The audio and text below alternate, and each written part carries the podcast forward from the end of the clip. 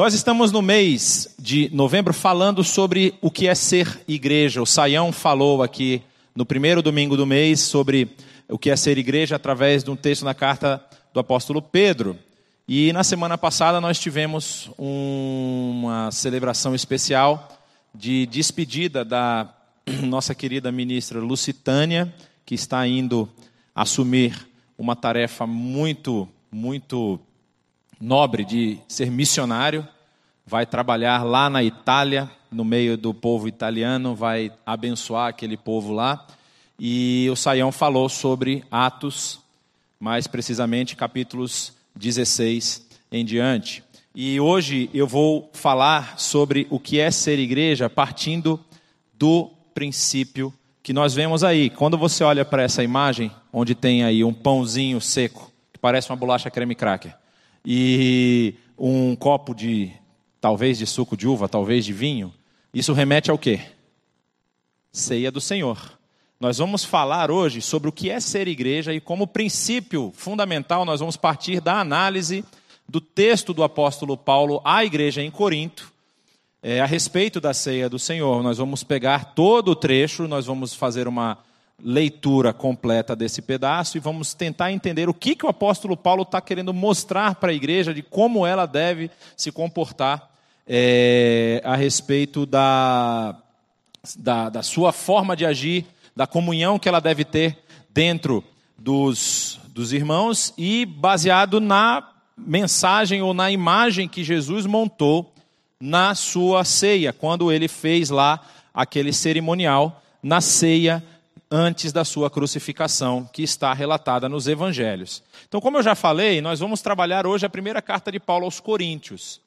É, sempre eu gosto de trazer um pouco de, de, de histórico da carta para a gente saber mais ou menos o que está acontecendo aqui. Então, o apóstolo Paulo, ele escreve, na primeira visita de Paulo é, à cidade de Corinto, que ocorre aí, tá, ela é relatada no capítulo 18 do livro de Atos dos Apóstolos. E nessa primeira visita de Paulo a Corinto, ele permanece um ano e meio. Nós já vamos chegar aqui no caso de Priscila e Áquila. Isso ocorre na sua segunda viagem missionária. Vocês vão lembrar que Paulo faz a sua primeira viagem missionária, depois que ele passa um tempo na Arábia e se preparando e tudo mais.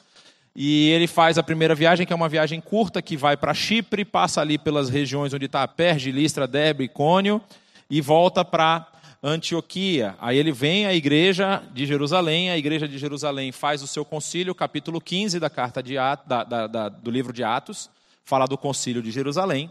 E logo depois, Paulo é enviado com Silas, na primeira viagem é com Barnabé, a segunda com Silas e a terceira também com Silas e ele faz a sua segunda viagem. Então, é, partindo ali de Jerusalém, ele passa por Antioquia da Síria, Tarso, Listra, Icônio, Derbe, é, Antioquia da Psídia, e chega em Trode, que foi o que o Saião falou na semana passada. A experiência de Paulo em Trode, quando ele recebe a visão do homem macedônio, pedindo que ele passasse para o lado europeu, e o apóstolo Paulo vai para a cidade de Filipos, passa por Anfípolis, é, Tessalônica, Bereia, em Atenas, capítulo 17 de Atos, ele vai falar sobre a, o seu discurso no Areópago. Ele faz aquela explanação do que, que era o Cristo que ele estava apresentando e como Atenas era uma cidade que havia uma pluralidade de deuses e de filosofias. Os filósofos lá pedem que Paulo venha falar para eles sobre esse assunto. E aí o apóstolo Paulo vai falar sobre a Cristo, que é a tradução do, do, da, do termo Messias do hebraico para o grego, é Christos, que é ungido, e ele vai falar sobre a ressurreição. E ressurreição em grego é anastasia. Então, quando ele vai falar de Christos e anastasia, os gregos ouvem tudo o que ele tem para falar sobre Christos, e aí no finalzinho, quando ele fala anastasia, eles entendem que é uma outra divindade, e aí interrompem o discurso de Paulo Atos capítulo 17, se você não está lembrado, pode ir lá dar uma olhada. E aí no capítulo 18, Paulo está em Corinto, encontra-se com Priscila e Áquila, que são dois judeus que vieram de Roma, mas que foram expulsos da cidade por Cláudio. Porque os judeus estavam causando algum alvoroço lá e Cláudio expulsa todos os judeus de Roma, manda todo mundo embora. Paulo encontra Priscila e Áquila na cidade de Corinto e com eles fica trabalhando por um ano e meio.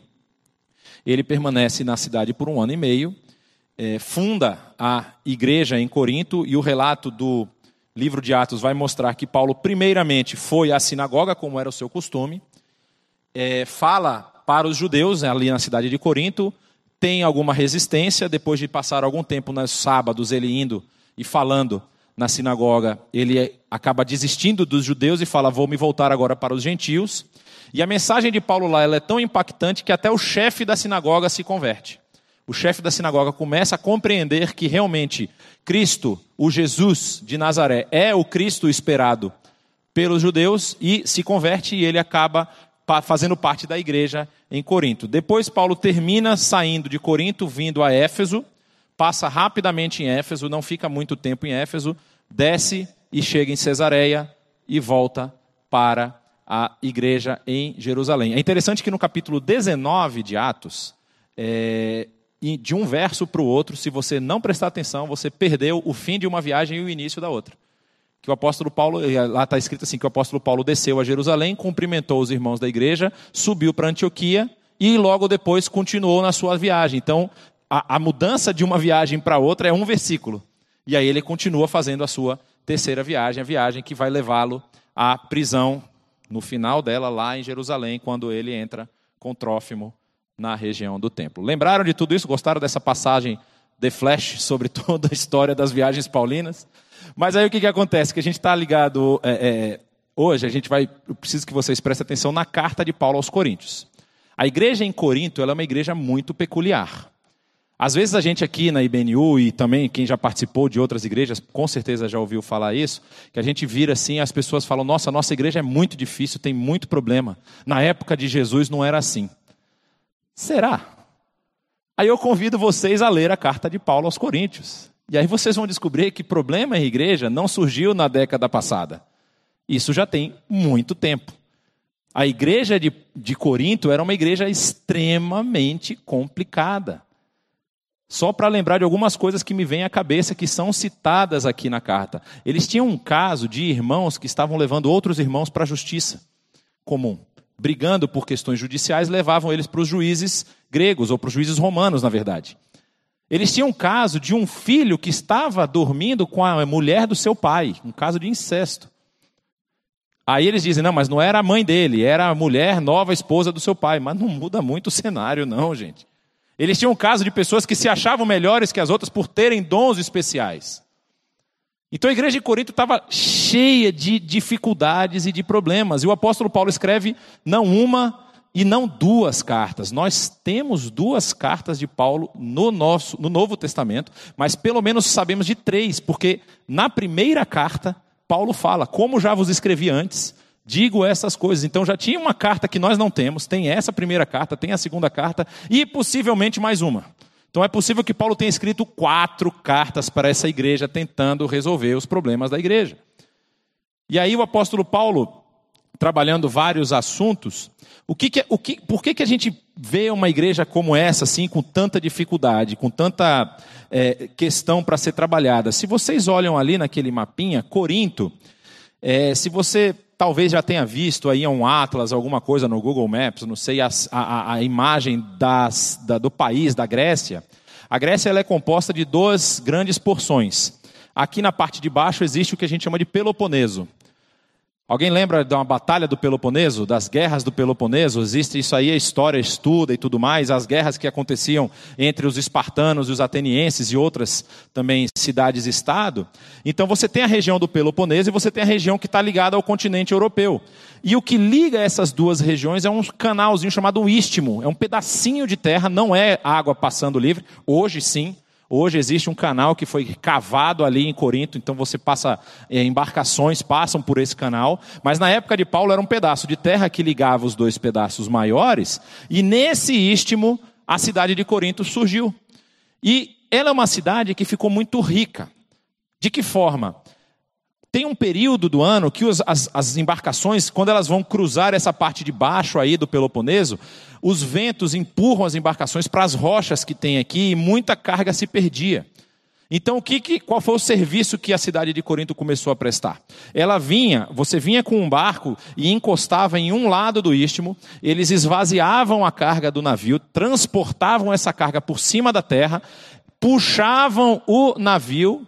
Vocês acham que engenharia surgiu há pouco tempo? Não, meu amigo, já tem muito tempo. Os caras tinham engenharia de puxar o navio, tirar ele por cima da terra, depositar ele do outro lado, no outro ponto do istmo, encher o navio e o navio continuar navegando que era uma passagem, vamos dizer assim, que não havia tanto problema passar por dentro do mar de Corinto, que é a parte de norte, norte dessa parte do Peloponeso. Então, assim, com essa atividade, a cidade ficou muito rica, muito próspera, porque as navegações não podiam parar. Roma era alimentada constantemente com navios com especiarias, azeite, é, cereais que vinham dos outros, dos seus povos conquistados, e isso precisava chegar na capital.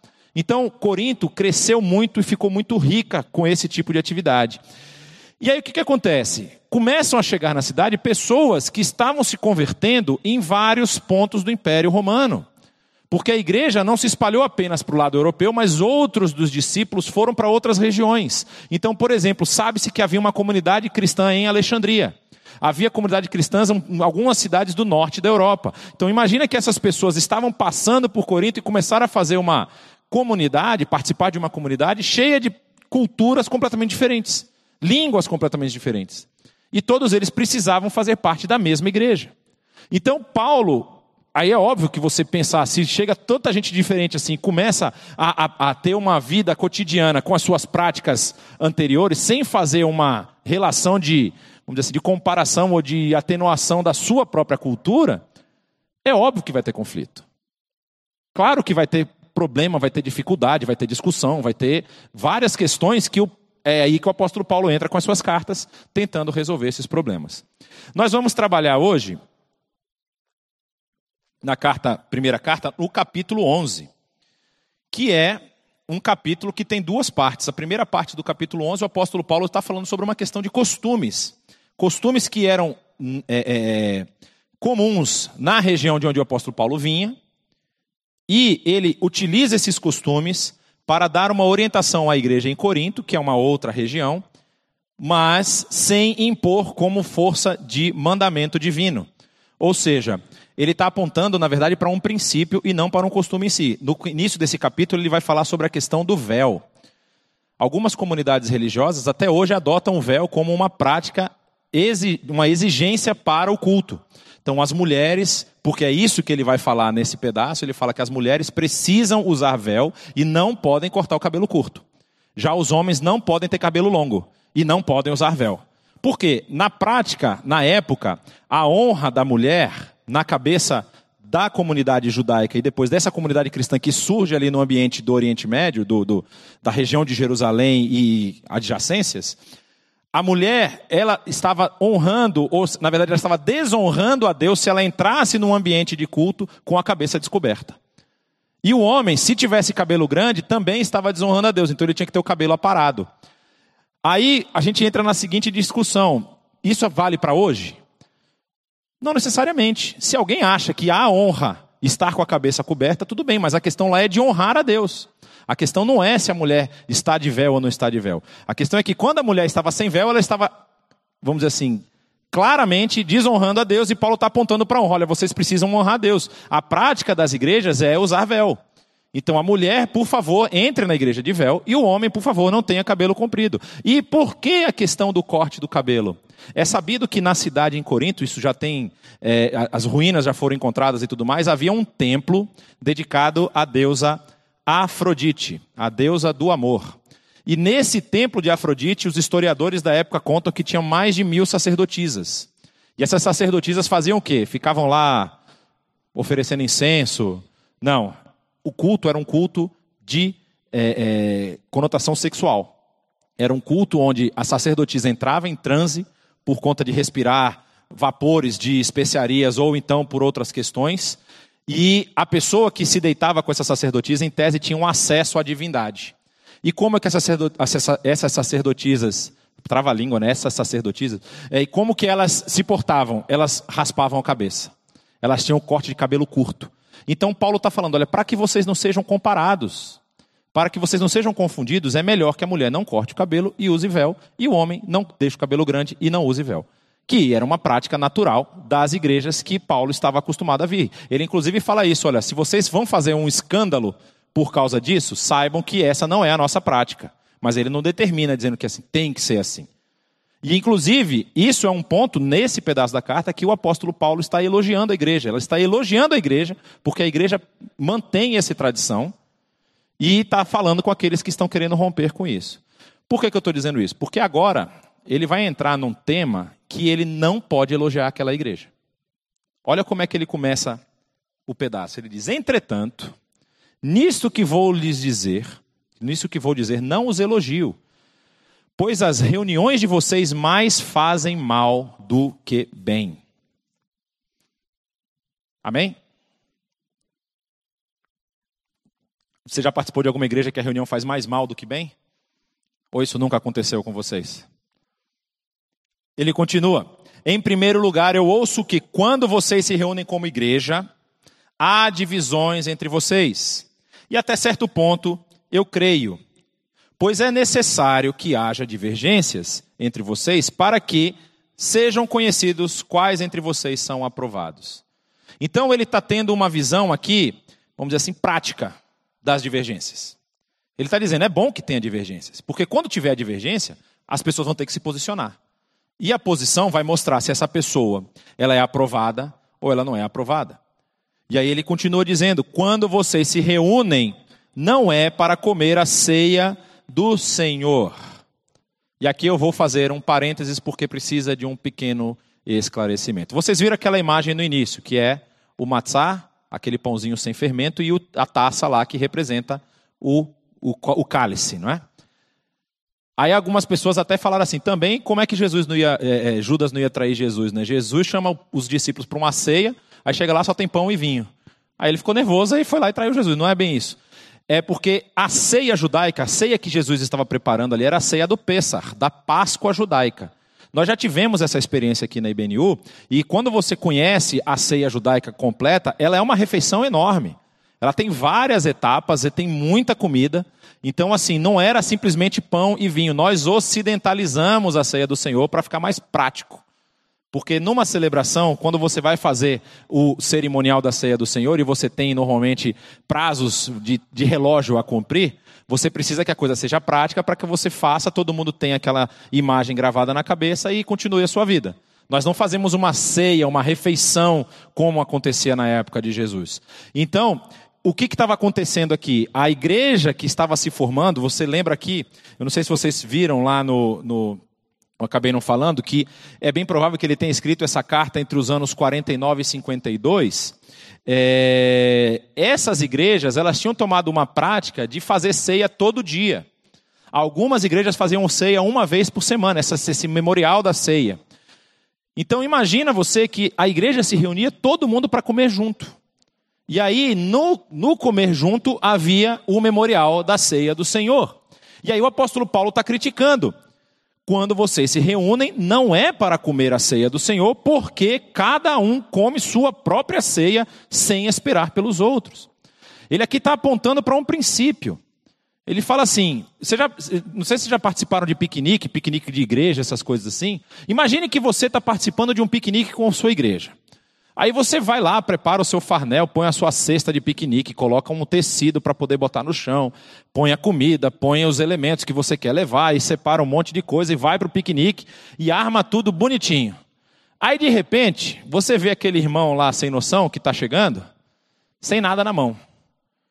Aí você olha assim, ó, eu vou acelerar a minha parte aqui, senão eu vou ter que dividir o que eu trouxe, né? E aí você come rápido. Era isso que estava acontecendo. O apóstolo Paulo está apontando para o princípio: vocês estão pensando em vocês mesmos.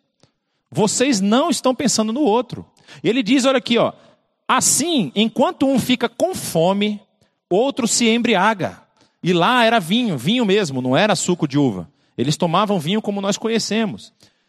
Será que vocês não têm casa onde comer e beber? Ou desprezam a igreja de Deus e humilham os que nada têm? Está aqui o ponto. A igreja precisa perceber a situação do outro. A gente chega na, nos ambientes que são ambientes comuns e muitas vezes nós não percebemos a necessidade ou a situação do outro. E a ceia do Senhor que ele está falando aqui, que era esse movimento que acontecia todo dia praticamente, ele está dizendo: vocês estão dizendo que participam da ceia do Senhor, mas vocês estão fazendo é uma refeição comunitária.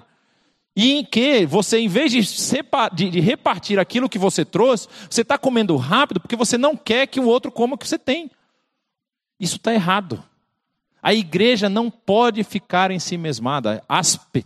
E aqui a igreja eu não estou falando do, do, do, do, da instituição. Estou falando dos indivíduos, das pessoas que fazem parte dessa comunidade. Você não pode pensar só em si. E ele ainda fala: ou vocês desprezam a igreja de Deus e humilham os que nada têm. Muitas vezes você não sabe qual é a situação daquela pessoa que está ali do seu lado sem nada. E aqui eu estou falando de refeição, ele está falando de refeição no texto, mas a gente pode extrapolar esse para outras questões. Você pensa num irmão que às vezes não está trabalhando, que não está oferecendo ajuda, não está fazendo nada, você não sabe o que está passando na vida dele. E em vez de você se preocupar com o outro, tentar resolver ou tentar apoiar o outro na sua dificuldade, você se isola porque o que você está fazendo está dando certo. Isso não é ser igreja. E assim, o apóstolo Paulo está pegando no pé, porque ele vai chegar num ponto crucial a respeito do cerimonial da ceia, é, que tem consequências diretas para a nossa vida. E ele diz: Eu os elogiarei por isso? Certamente que não. Pois eu recebi, e aí ele entra no, no tema que a gente normalmente fala quando a gente faz é, o memorial da ceia a gente pega muitas vezes esse texto de 1 Coríntios 11, ou então o texto que está lá em Lucas, é... e ele fala o seguinte: Pois eu recebi do Senhor o que também entreguei a vocês. Que o Senhor, na noite, Senhor Jesus, na noite em que foi traído, tomou o pão e, tendo dado graças, partiu e disse: E essa é uma imagem que eu queria que vocês gravassem na memória. Imagina Jesus pegando o pão no meio da cerimônia do Pêssar, da Páscoa, você está lá tendo uma refeição, ele vai lá no cesto de pão, pega um pão e abre o pão, reparte o pão. E o que, que ele, todo mundo olhando para ele, ele repartindo o pão, ele diz: ó, isso aqui é o meu corpo, que é dado em favor de vocês. Olha o que está acontecendo com o meu corpo, está sendo repartido. E a repartir aqui não é parte bonita, eu vou dividir com você, não. Ele está querendo dizer: olha, eu vou ser esmiuçado, eu vou ser arrebentado, e tudo isso é em favor de vocês. E aí fica o ponto principal para a igreja. O nosso Senhor, o Senhor Jesus, permitiu que o seu corpo fosse dilacerado, repartido em nosso favor. E eu não quero repartir com meu irmão. E eu não quero que o meu irmão, que os problemas que o meu irmão tenha me atinjam. Não tem como você ser corpo, porque a imagem de corpo que ele está dando aqui, depois ele vai renovar essa imagem, o apóstolo Paulo, falando que assim como Jesus entregou o seu corpo, vocês agora são o corpo. Vocês são o corpo. E se tem uma parte do corpo que está sofrendo, todo mundo está sofrendo. E aqui é muito interessante porque ele diz: façam isso em memória de mim. Fazer o quê? Repartir o pão? Não. Compreender o repartir do pão. Compreender que Jesus não se entregou apenas por mim, mas se entregou por cada um dos meus irmãos. E agora, se o meu irmão sofre, eu sofro, porque nós somos o mesmo corpo. E ele continua: da mesma forma, depois da ceia, tomou o cálice e disse: Este cálice é a nova aliança no meu sangue. Façam isso sempre que o beberem em memória de mim. Ou seja, na antiga aliança, os sacrifícios, eles eram sacrifícios de sangue. Os sacrifícios que traziam, vamos dizer assim, a, a correção diante de Deus. Lembra no Yom Kippur? Quando o sacerdote ia lá oferecer uma ovelha sem defeito em favor do povo, tinha que matar a ovelha.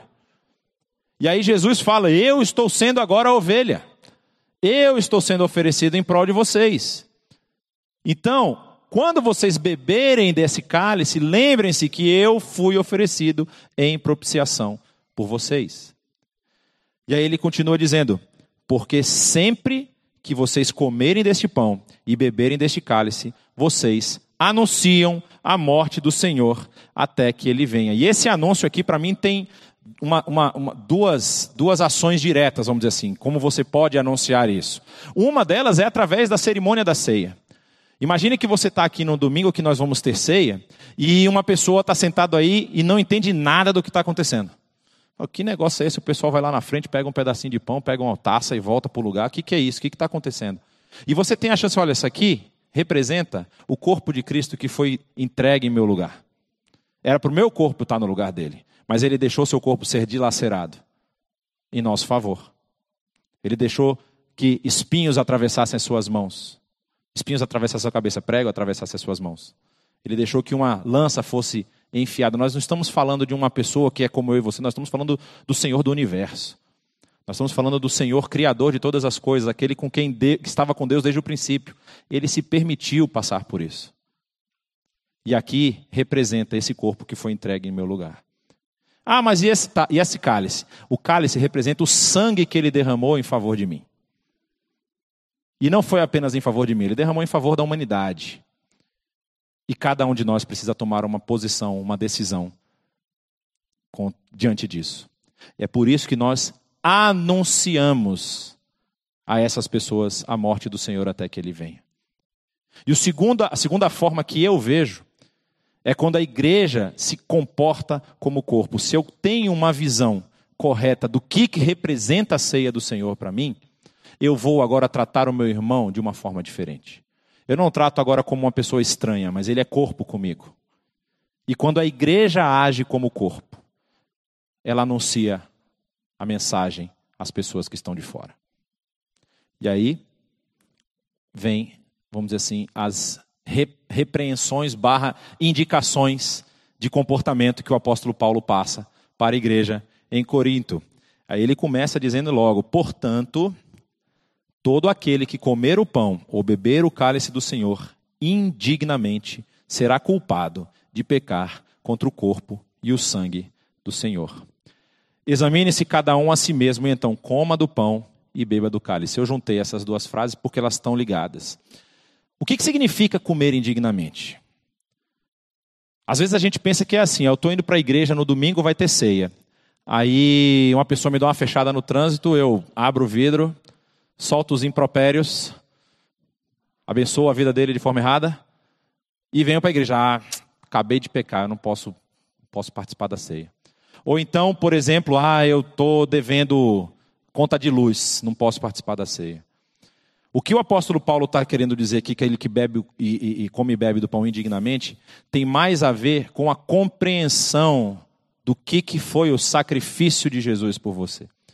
Porque a grande verdade, e talvez você nunca tenha ouvido falar isso, eu espero que já tenha ouvido falar isso e tenha compreendido, a grande verdade é que nenhum de nós é digno de participar da ceia do Senhor. Não há um só que seja digno. É Jesus Cristo que nos torna digno. Nós entramos e participamos da ceia pelo sacrifício dele. E a partir do seu sacrifício, ele me torna digno de participar junto com ele da ceia. Então, errar, todos nós vamos errar. Nós sempre continuamos, nós continuamos tentando melhorar a cada dia. Mas os erros vão vir. Mas não é o erro que me torna indigno, me torna indigno é eu não perceber, não discernir o corpo, não discernir o sacrifício. E achar que eu sou bom ou que eu sou ruim, ou eu estou bom demais ou estou ruim demais para participar disso. Se isso está acontecendo, vocês estão completamente equivocados. E eu também. Qualquer um que não compreende, que não tem a, a, a, correta compreensão do que, que representa o corpo e o sangue de Cristo oferecidos em nosso lugar, está participando da ceia indignamente. E a ceia, ela não é um cerimonial, um memorial exclusivista. Pelo contrário, ela é inclusivo. Porque olha o que o apóstolo Paulo fala na segunda frase: examine-se, pois, cada um a si mesmo, e então coma do pão e beba do cálice. Não é para você examinar, perceber que está fora da rota e dizer, então não posso participar. Pelo contrário, é a oportunidade que você tem de correção de rota. Opa, eu estou falhando nisso aqui, eu preciso corrigir.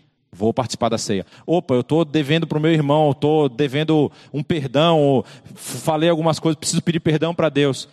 Examine-se, corrija a sua rota e participe da ceia. Porque isso tem reflexos também como a igreja se, se comporta. Porque às vezes a gente pensa que pelo fato de termos um erro, de termos alguma coisa que está enraigada na nossa vida, que a gente está com dificuldade de vencer, eu não posso servir o corpo. Faça uma autoanálise, realize esse processo de compreensão de como você está, perceba, discirna. Boa palavra, né? Deve, é, tá certo? Discirna. Fui longe agora, hein? Ganhei uma estrelinha. E participe. E faça parte do corpo. Faça parte do corpo. Porque olha só que interessante, no verso 29 é um dos versos mais complicados desse trecho. Porque ele diz, ó, pois quem come e bebe sem discernir o corpo do Senhor, come e bebe para a sua própria condenação. Como é que isso funciona? Eu, para dizer a verdade, eu não sei, eu vou conjecturar com os irmãos aqui, mas assim, você lembra lá no Decálogo, nos Dez Mandamentos, no capítulo 20 do, do livro de Êxodo, tem um mandamento que tem promessa. Quem lembra qual é? Honrar o teu pai e a tua mãe, para quê? Para que tenha vida longa e feliz até o fim da vida.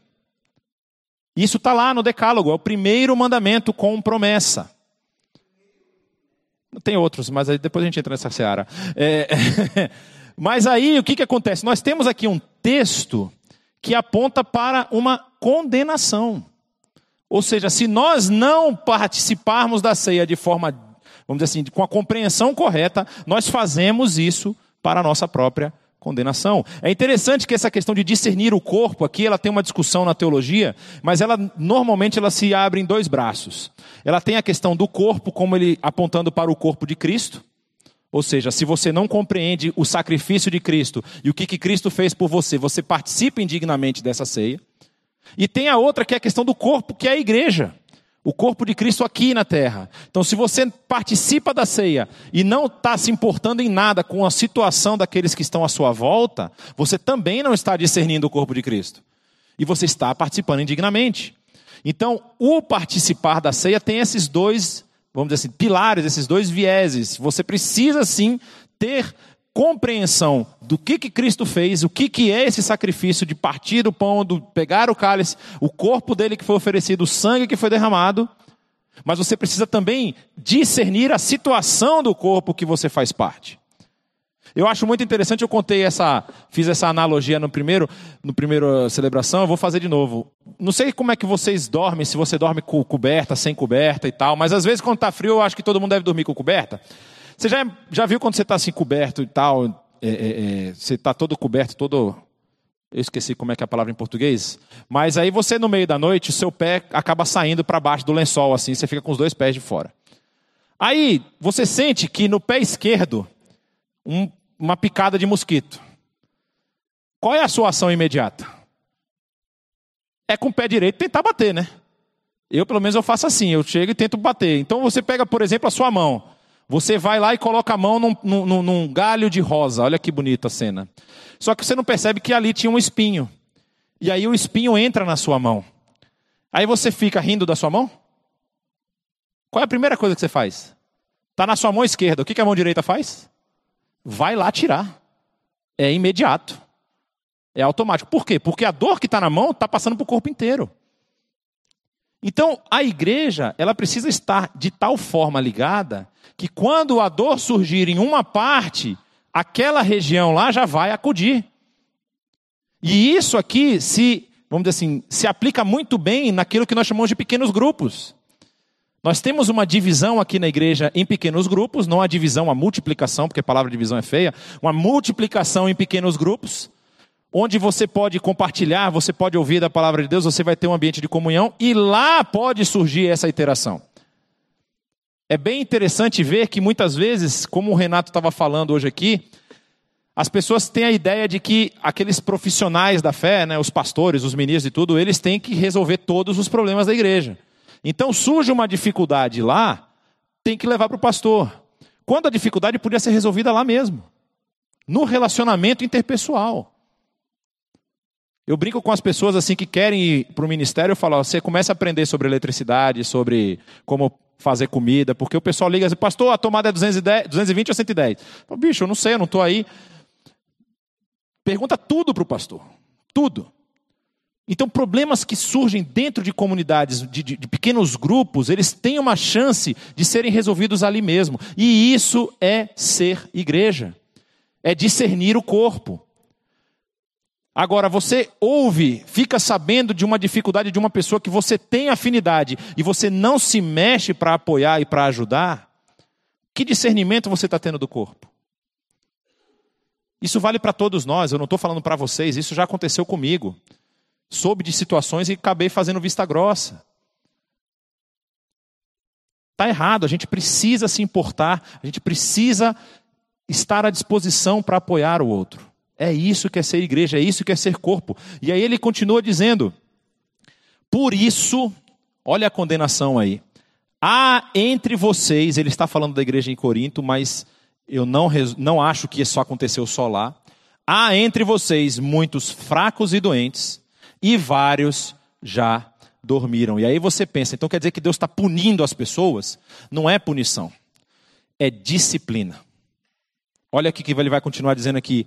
Mas se tivéssemos o cuidado de examinar a nós mesmos, se nós fizéssemos esse autoexame com mais frequência, e não só, porque quando nós falamos de cerimonial da ceia, memorial da ceia aqui na IBNU, nós estamos falando de um evento que acontece a cada dois meses.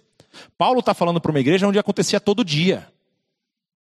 Então ele está dizendo: se nós tivéssemos o cuidado de examinar a nós mesmos diariamente, não receberíamos juízo. Quando, porém, somos julgados pelo Senhor, olha que bonito, nós estamos sendo disciplinados e não estamos sendo condenados pelo Senhor, porque a condenação do Senhor não tem volta. A disciplina é para nós realinharmos a nossa rota. E aí ele diz: para que não sejamos condenados com o mundo. Então é por isso que muitos de nós estamos fracos e doentes, e alguns até já dormiram, foi porque Deus os disciplinou, e é capaz de que a disciplina do Senhor não, vamos dizer assim, é ficar feio falar que a disciplina do Senhor não surtiu efeito, mas a pessoa não deu atenção e não deu ouvidos ao que o Senhor estava falando para ele. E pode ter dormido por conta disso.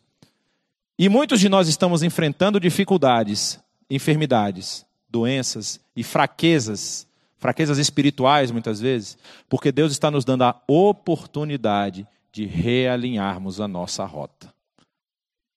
Deus não está punindo, Deus não está nos condenando, Ele está nos disciplinando.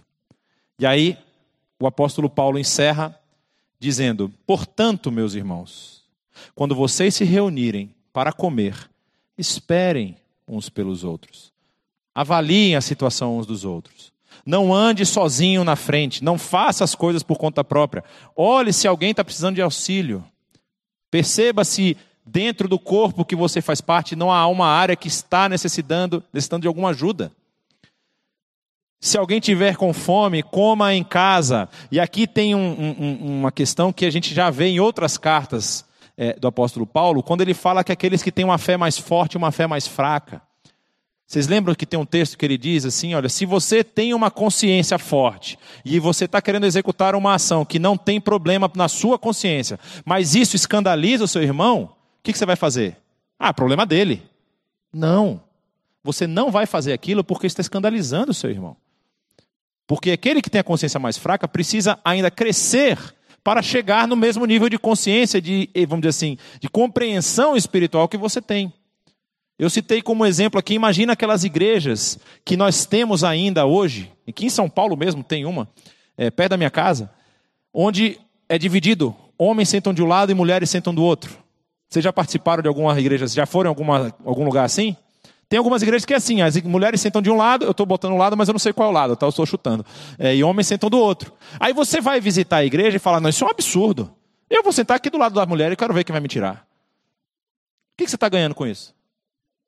Nada. Não está ganhando nada. Então, o que ele está falando com relação a comer em casa é justamente para que você não humilhe o seu irmão, você não coloque o seu irmão numa situação onde ele se sinta envergonhado e que você compreenda a situação dele. Porque aqui no caso que é da comida, e ele fala lá no início daqueles que talvez não tinham nada, ele está recomendando que haja uma partilha das coisas. Então faça as coisas para que todos sejam abençoados, para que quando vocês se reunirem, isso não resulte em condenação. Deus quer que nós vivamos de uma forma digna, compreendendo, discernindo o corpo dele, o corpo de Cristo, o corpo que é a igreja, entendendo a situação das partes desse corpo e buscando ajudar a cada uma dessas partes a melhor servir. Essa é a tarefa da igreja. Essa é a função. E essa imagem da ceia do Senhor, ela precisa estar gravada na nossa mente. A imagem de um Deus que se faz homem e que entrega o seu corpo e o seu sangue para resgatar a criação. E você e eu podemos ser agentes disso, se nós vivermos de acordo com o que nós aprendemos na palavra. Nós temos não, não por nós, na verdade a nossa mensagem ela vai automaticamente para as pessoas que nos cercam. Nós temos a capacidade de sermos sal e luz de sermos um, um, um farol para as pessoas que estão ao nosso redor e que elas podem, possam ver Cristo através de nós. Vamos orar? Abaixe sua cabeça. Pai querido, nós te agradecemos pela tua palavra, nós te agradecemos porque ela nos fala até o dia, os dias atuais. Nós te agradecemos, Senhor, por ver experiências de algumas igrejas que se assemelham com as nossas, por problemas e dificuldades que muitas vezes nós também passamos e que a tua palavra traz luz sobre esses ensinamentos, sobre essas dificuldades e como nós podemos agir melhor, como nós podemos caminhar um caminho mais correto, mais próximo daquilo que o Senhor quer. Nesse momento, Senhor, nós te pedimos que o Senhor trabalhe os nossos corações. Que a imagem poderosa da ceia, do corpo sendo entregue em nosso favor e do sangue sendo derramado para nos purificar e para, como sacrifício vivo que nós precisamos ser, que essa imagem transforme a nossa vida. Que eu não olhe agora para os meus queridos irmãos aqui como meras pessoas, mas como parte de um só corpo, de um corpo que eu também faço parte e que eu me coloque à disposição para ser bênção na vida dos meus irmãos e por eles também ser abençoado quando eu precisar. Que a tua igreja possa discernir, Pai, o sacrifício de Cristo Jesus, que a tua igreja possa discernir o sangue derramado em nosso favor e que a tua igreja possa discernir que nós somos um corpo e esse corpo precisa caminhar junto. Nos ajuda a transformar as nossas atitudes para sermos bênçãos uns pelos outros, uns para os outros. Assim nós oramos em nome de Jesus. Amém. Luiz Saião, IBNU. Comunidade saudável para uma cidade melhor. Contribua para os projetos do reino na IBNU.